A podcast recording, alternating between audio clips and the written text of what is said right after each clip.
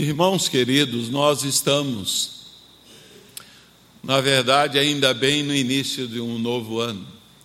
É uma, uma boa parte, então, entende que ah, no Brasil o ano parece que começa no mês mais, mesmo no mês de março. E uma realidade clara que nós precisamos atentar e devemos estar conscientes é que, ah, durante este ano, nós vamos manifestar assim as nossas falhas, nós vamos manifestar as nossas fraquezas. E dentre as fragilidades que é, envolvem a nossa vida, eu creio que a mais evidente é, são, assim, na verdade, as nossas imperfeições. Como é duro chegar à conclusão de que somos imperfeitos, de que somos falhos. O apóstolo Paulo, ele é, também chegou a essa conclusão e ele é, confessou isso, declarando lá na carta aos Romanos: Desventurado homem que sou, porque o bem que eu desejo fazer, esse não faço, mas o mal que eu não quero fazer, muitas vezes eu faço. O pior ainda, é, e como é triste e decepcionante descobrir que pessoas queridas com as quais convivemos, e elas também não são perfeitas. Né? Às vezes, é, falando a, a jovens que vão casar, tal, né? É, eu lembro que é, é, aquele moço, aquele príncipe, Lá então, para diante, ele vai então apresentar-se como ah, um sapo, né? E então a, a princesa linda transforma-se ali numa bruxa. A verdade é que nós, quando olhamos às vezes até uma criancinha pequenina, a mais doce, mais linda, recém-nascida, à medida que ela vai crescendo, ela vai então ali manifestando as suas imperfeições. E assim, ah, daí nós devemos saber como é que nós devemos lidar com estas imperfeições, né?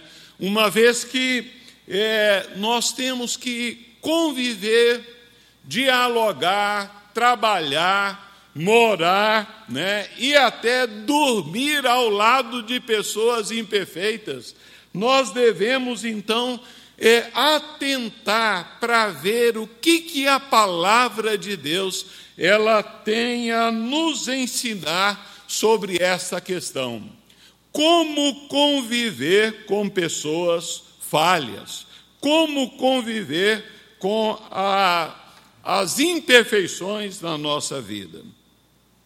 O apóstolo Pedro, então, é, ele, por experiências próprias, ah, com o nosso Senhor Jesus e ah, ali então também publicamente ele vivenciou isso. E então ele aborda é, nesse texto aqui três níveis então desta questão que eu quero compartilhar com os irmãos. Como conviver com a imperfeição? Em primeiro lugar, nós podemos aprender com o apóstolo Pedro como conviver com as nossas próprias imperfeições. Pedro ele está então a nos dizer aí no verso 7: Ora, o fim de todas as coisas está próximo. Sede, portanto, criteriosos, sóbrios, a bem das vossas orações. Irmãos, se nós quisermos viver e quisermos viver assim ah, contendo, limitando assim as consequências das nossas imperfeições, nós precisamos atentar então para esta colocação que o apóstolo Pedro faz à vida de cada um de nós, né?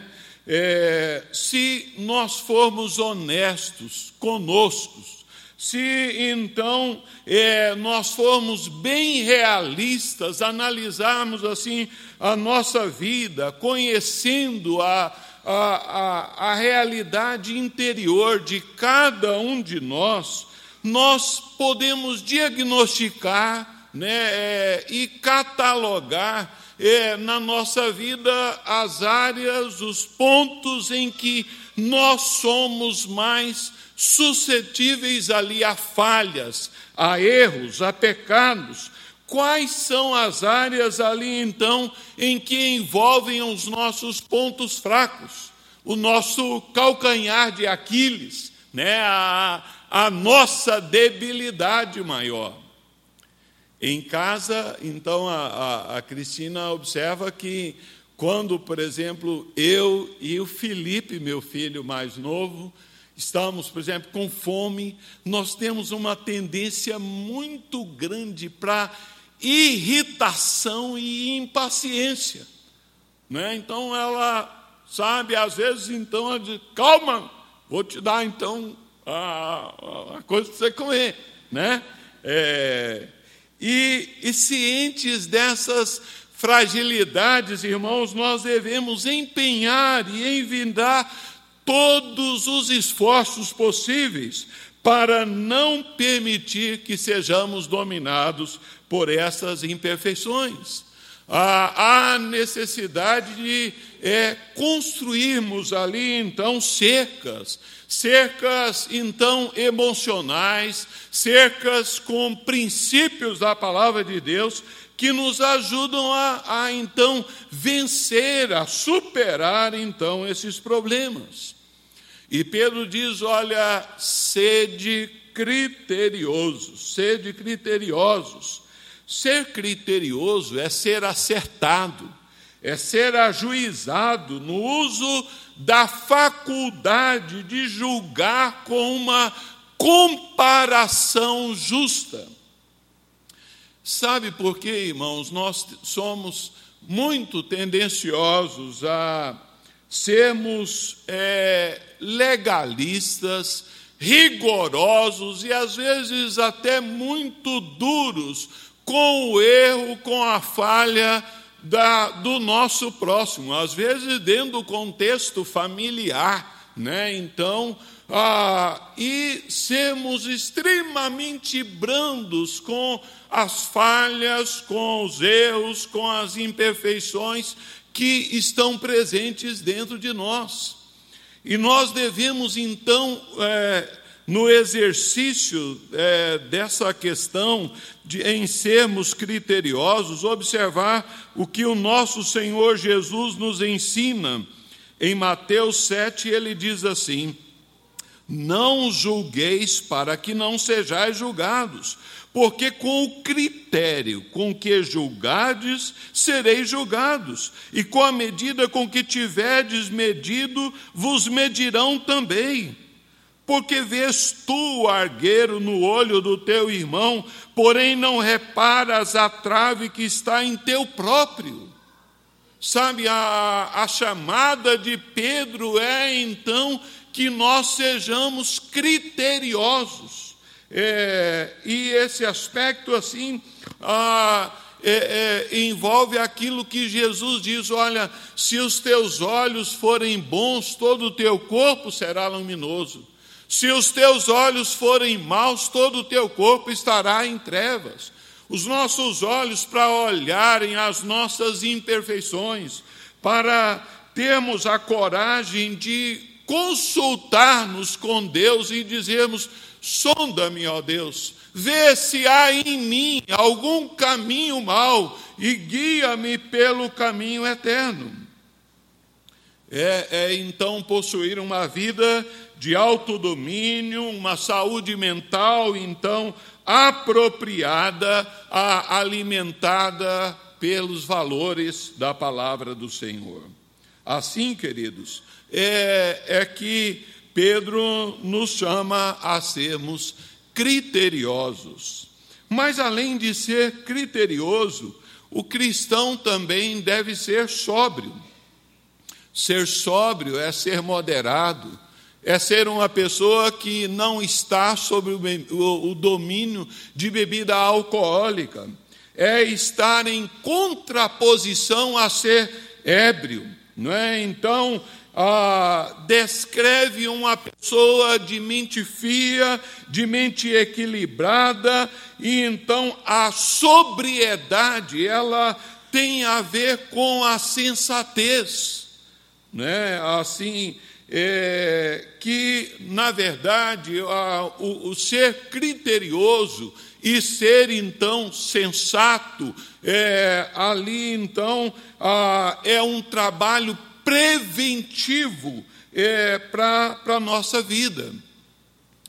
Mas a palavra de Deus diz que aliado aí então a, ao critério, aliado então à, à sobriedade, Pedro diz que nós devemos estar então é, com toda a oração, com a oração, com a comunhão com o Senhor, se nós então é, queremos estar lidando então com é, de uma forma vitoriosa sobre as nossas fragilidades, as nossas imperfeições, os nossos erros, nós devemos então recorrer e muito a Deus em oração. Ah, o apóstolo Paulo, quando ele escreve aos Efésios, e ele fala lá da armadura do cristão, que todo cristão, que todo é, soldado de Jesus deve tomar diariamente, ele conclui dizendo: com toda oração e súplica, orando em todo tempo no Espírito, e para isto vigiando com ações de graça. Pedro está então enfatizando que, na verdade, se nós quisermos lidarmos de uma forma é, vitoriosa sobre as nossas fraquezas, as nossas debilidades, nós devemos então sermos criteriosos, sermos sóbrios ali, então, ah, e dedicados ali à vida de oração.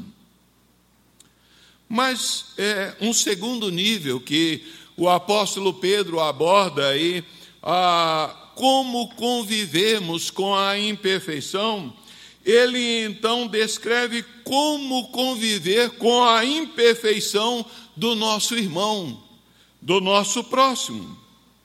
E ele nos dá a orientação, verso 8. É, ele diz: acima de tudo, porém, tende amor intenso uns para com os outros, porque o amor cobre multidão de pecados. Sede mutuamente hospitaleiros, sem murmuração. Nesta área, o apóstolo Pedro, ele diz que se nós quisermos conviver, então, com as imperfeições do nosso próximo, nós temos, então, que aplicar esta esse segredo que é então a prática do amor, ter então amor intenso uns para com os outros.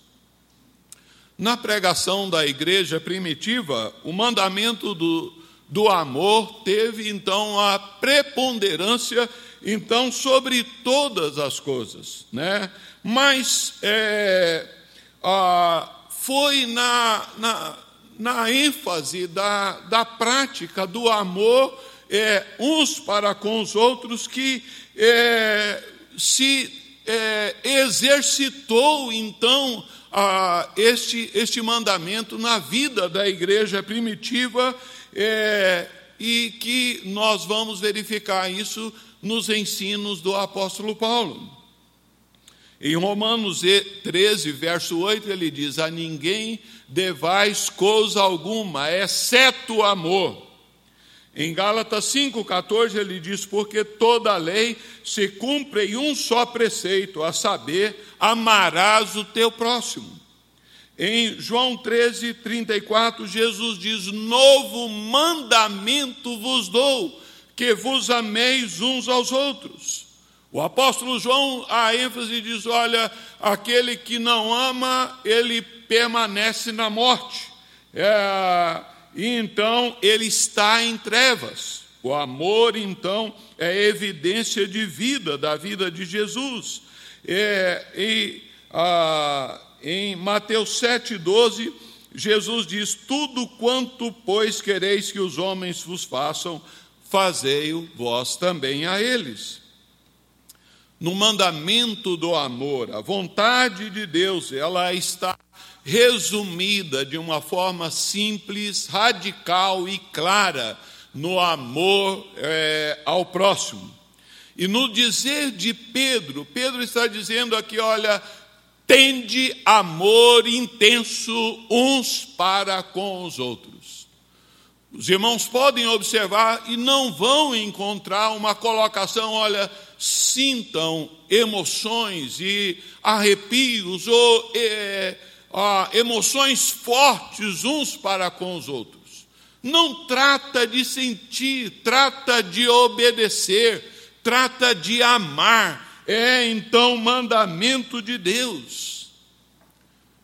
Quantas vezes, queridos, nós perdemos tempo, nos machucamos com rixas, com argumentos, com contendas que não conduzem a nada.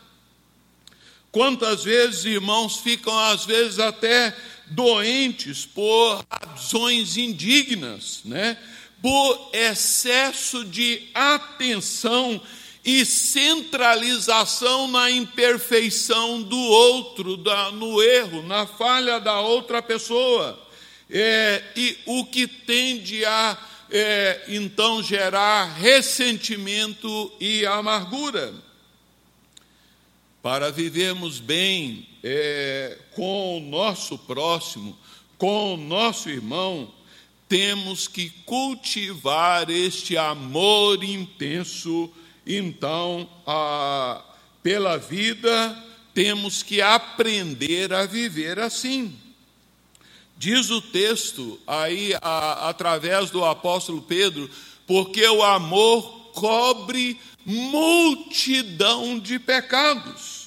Então, a, este amor leva-nos a, a, uma tomada de atitude que então a, se manifesta no perdão, no apagar então dos pecados, das falhas é, do meu irmão, do meu próximo.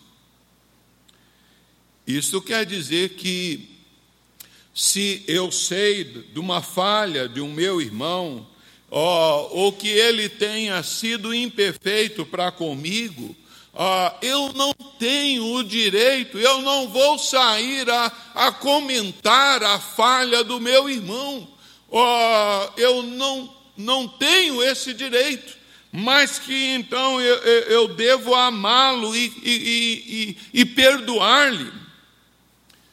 Eu fico a imaginar, por exemplo, se a nossa esposa, né, minha, a, no meu caso a Cristina, que conhece bem minhas falhas, minhas irritações, minhas impaciências, né, se ela saísse a, a comentar, a denegrir então a meu respeito, né, ao contrário, né, ela ela ministra então perdão, graça sobre a minha vida, e é isso que Pedro está dizendo que deve ocorrer nas nossas relações. Obviamente, este não é um amor natural que então está aí no mundo. Pedro diz: olha, tende amor intenso e é, amor fervente uns para com os outros. É um amor que estende até o limite máximo. A palavra que aparece aqui é uma palavra que descreve o esforço de um atleta que ele estende os seus músculos até o limite máximo para ele então é, ali alcançar um propósito ali por ele determinado. Aqui nós temos uma verdade cristã fundamental. O, o amor não é uma relação sentimental. Exige tudo que o homem pode dar, que deve reunir suas energias físicas, emocionais, espirituais, mentais, para então é, direcionar a vida do seu próximo. Significa amar ao que não parece ser digno de ser amado. Significa amar apesar do insulto. Significa amar apesar da injúria. Amar apesar da grosseria. Amar mesmo quando não é correspondido. Tal qual de Jesus para conosco, né?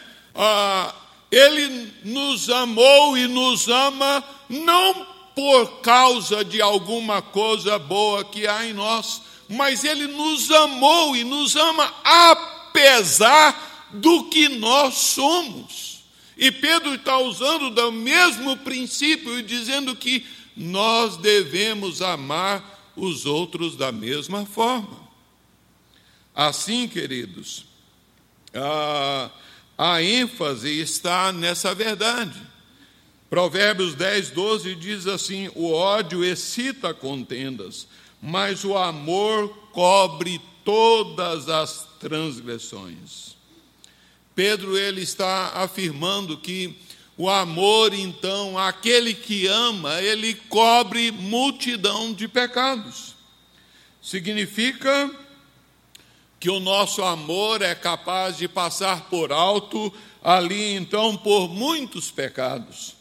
É, se nós amamos a pessoa, se nós então aplicamos o princípio do Senhor Jesus, será então é, mais fácil perdoar-lhe, ministrar então perdão. Assim é que a palavra de Deus é, dirige a nós.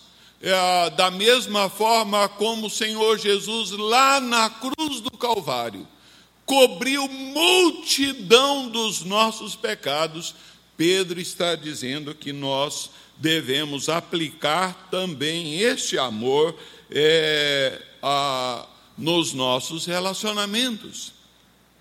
E isso, na verdade, queridos, é uma palavra que diz respeito ao nosso dia a dia, diz respeito ao nosso arroz e feijão, diz respeito a, a, aos relacionamentos aqui. É, ah, mais estreitos, seja dentro de casa, com genro, sogra, então ah, é, marido e mulher, irmãos, então a necessidade que a palavra de Deus diz que é, de que nós podemos então vencer as, é, a, e lidar bem com as fraquezas dos outros, se nós então tivermos amor, amor intenso que cobre multidão de pecados. E Pedro então ele estabelece uma relação aí dizendo que acerca da prática da hospitalidade. Quando então nós perdoamos, nós acolhemos. Ele, ele diz é, acerca de, dessa é, dessa relação, ele estabelece que é, o amor ele perdoa, o amor abre as portas, então, do nosso lar para receber irmãos, para acolher, para dar as boas-vindas. Né? Se realmente nós amamos, nós então vamos aceitar a pessoa com as suas falhas, com as suas debilidades, com as suas tolices, e ainda que então tenhamos que sofrer, às vezes, com a rudeza, com até a crueldade de alguma colocação, mas nós então vamos vivenciar vitoriosamente essa questão nos nossos relacionamentos. Se quisermos é, viver vitoriosamente, então, é, com a imperfeição dos outros, nós temos então que amar, ah, porque o amor cobre multidão de pecados. Mas é, Pedro então desce aí a um terceiro nível.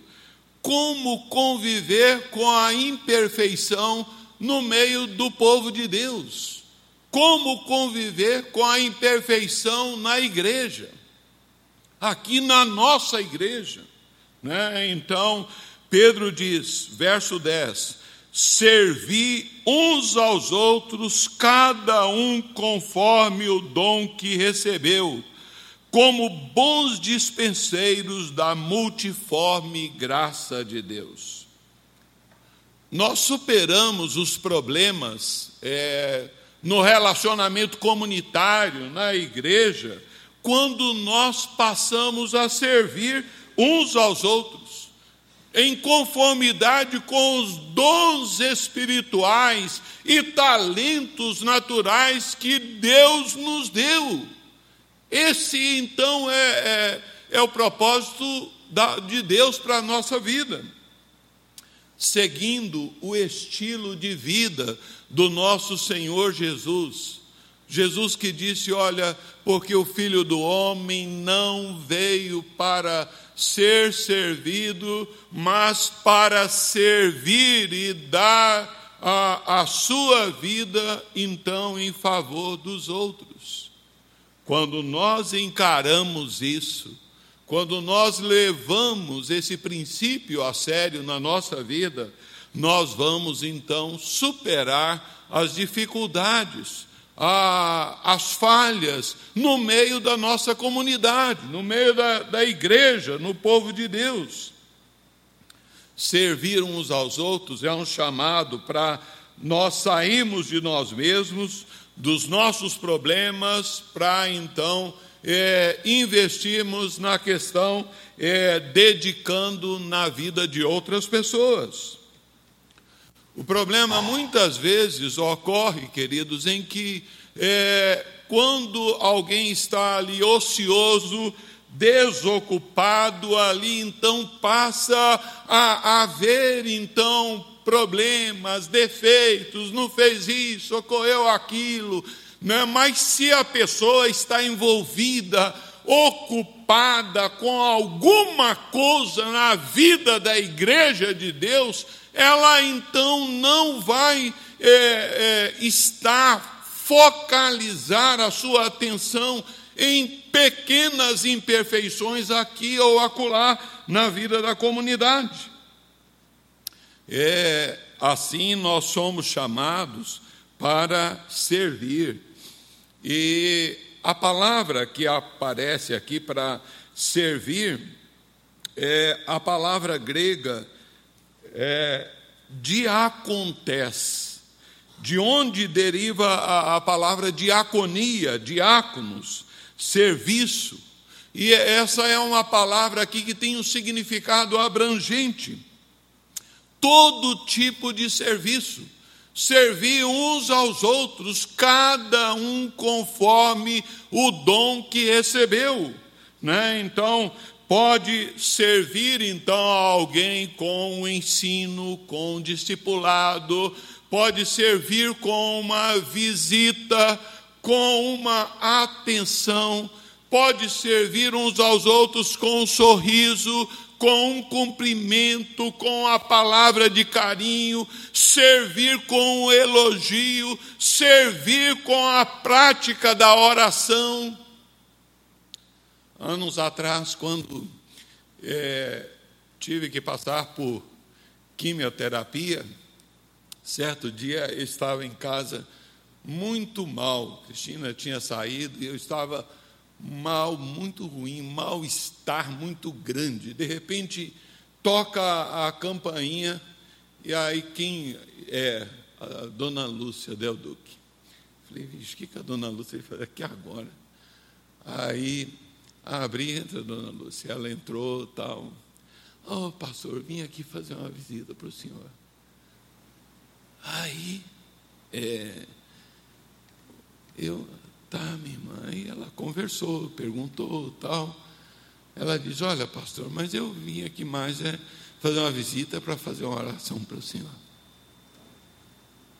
E aí Deus quebrantou meu coração, eu ajoelhei na sala, pedi que aquela mulher colocasse as mãos dela sobre a minha cabeça. E ela orou, foi uma das orações mais lindas que eu já recebi na minha vida. Aquela mulher orou ali e como me abençoou. Ela foi ali para servir o dom de Deus. É, essa diaconia é possível porque é, cada crente, cada servo de Jesus alcançado pelo Senhor Jesus, foi é, agraciado com dons espirituais para servir ao próximo, para poder servir a outra pessoa. Pode dizer, olha, eu não sei dar aula na escola dominical, tenho dificuldade para pregar, tal, mas você pode fazer alguma coisa.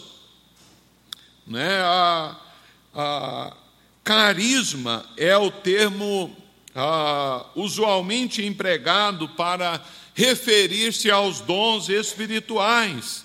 Tratam-se de, de habilidades, então, de Deus concedida a todos os cristãos, é, a, a, a, associada à habitação do Espírito Santo na nossa vida, para que nós estejamos a desenvolver o serviço uns para com os outros na vida cristã. E assim, uma vez que Deus usa também os talentos naturais, né? Então, e, é, que estes ah, recebem um novo impulso pelo poder do Espírito Santo e, e assim, é, ah, com a graça de Deus para servirmos uns aos outros. E nesse aspecto, queridos, então, é, o que de saída nivela todos os crentes, porque todos nós fomos habilitados com dons de Deus para servirmos uns aos outros. E cada um deve usar o seu dom a serviço de todos. A graça de Deus a, é a fonte, é o, a, a fonte do carisma, Pedro diz: olha, serviam uns aos outros, cada um conforme o dom que recebeu, como bons dispenseiros da multiforme graça de Deus. Né? Ah, ter um dom espiritual é ter um depósito na alma da graça divina que nós podemos utilizar para derramar, para abençoar a vida de outras pessoas. A Bíblia diz aqui como bons dispenseiros, a palavra dispenseiro é oikonomoi, é, o termo refere-se ao mordomo que administra a casa, que retira lá da dispensa é, para servir. É aquele que é encarregado de atender às necessidades. E, e esta é uma bela figura, então, para o papel dos cristãos na vida da igreja, que cada um de nós podemos servir. E isso é assim, conforme diz o apóstolo Pedro, nós somos chamados então a, a sermos bons dispenseiros. Não é que seja um a dispenseira aí mais ou menos, não. Nós somos chamados a, a termos esse qualificativo como bons dispenseiros da graça de Deus. É, assim, queridos, ah, é que a palavra de Deus nos chama. E é, quando nós entendemos que a igreja, cujos membros procuram desempenhar os seus dons é, no serviço e colocá-los em prática, é uma igreja que supera plenamente as imperfeições que surgem aqui ou acolá. Né?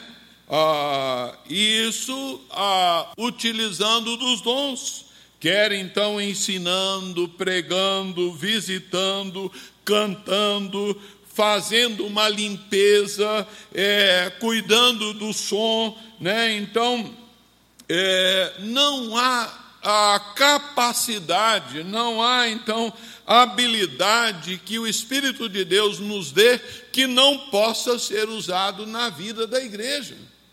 Nós devemos então entender bem isto. Nós, como cristãos, queridos, tudo que nós temos, bens, dons, saúde, habilidades, tudo é concedido pela graça de Deus para que nós usemos esse, é, é, estas coisas é, envolvendo a obra de Deus. Utilizemos essas coisas da mesma forma como Deus as utilizaria. Né? Quando Jesus conta a parábola dos talentos e depois ele fala lá: olha, muito bem, servo bom e fiel, foste fiel no pouco, sobre muito te colocarei. Deus espera que nós estejamos comportando com fidelidade.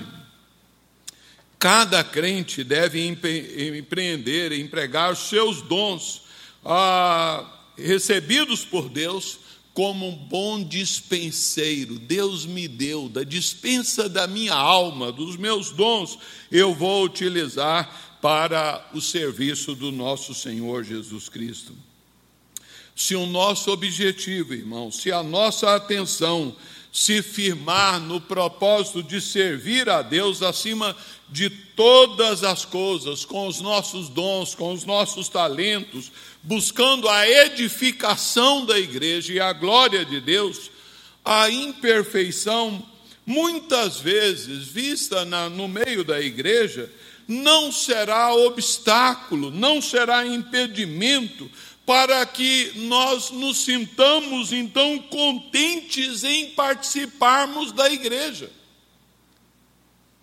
Né? Ah, assim, é, finalizando, queridos, eu quero dizer o seguinte: que Pedro nos dá essas diretrizes. Como conviver com a imperfeição? nós podemos conviver desastradamente com as imperfeições, é, o que vai gerar infelicidade, tristeza, amargura, revolta, isolamento e discórdias.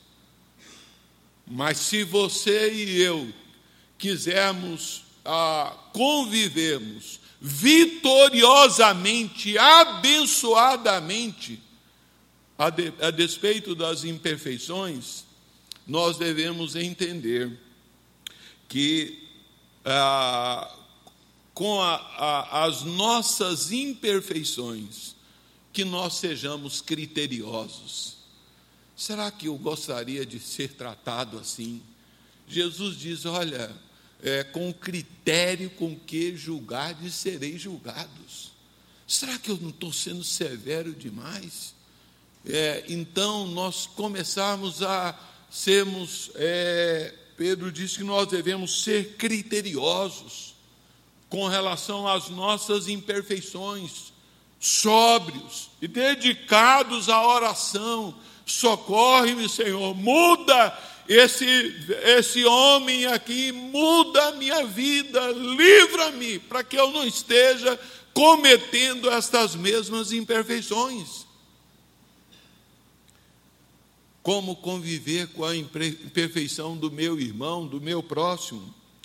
O segredo está no amor, porque o amor cobre multidão de pecados. O amor como conviver com a imperfeição no meio da igreja, através do serviço, ah, servindo uns aos outros. Né? Certamente, meu irmão, minha irmã, é, nós podemos decepcionar, e isso porque nós somos imperfeitos. E também outros ah, é, nos decepcionarão, ah, e nós devemos entender que eles também são imperfeitos. Mas ah, quando nós concentramos a nossa é, vida no amor ah, verdadeiro, no amor intenso e no serviço, nós podemos então superar todas essas imperfeições. Que Deus nos ajude para que nós, é, na caminhada deste novo ano, estejamos lutando para é, conviver é, vitoriosamente acerca das imperfeições nossas, do nosso próximo, nosso cônjuge, nossos, nossos queridos, conviver com as imperfeições que surgirão no meio da igreja, servindo, amando e colocando-nos é, diante do Senhor nosso Deus. Que Deus tenha misericórdia de nós. Vamos curvar nossas cabeças e orarmos ao Senhor.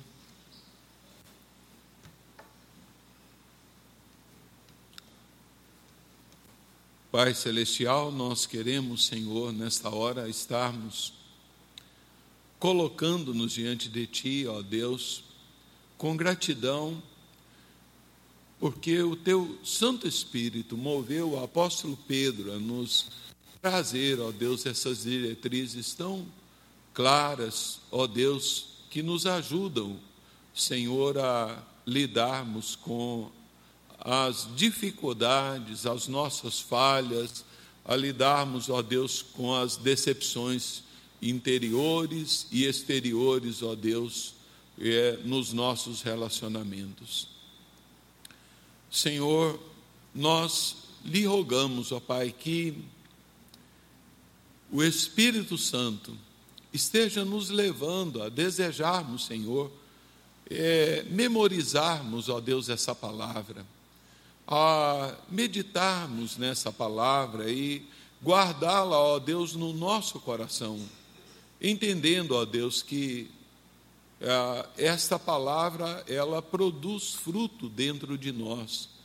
E quando o Senhor, ó Deus, muda as nossas vidas, o Senhor transforma as nossas vidas, ó Deus, é, para que nós possamos viver dias felizes.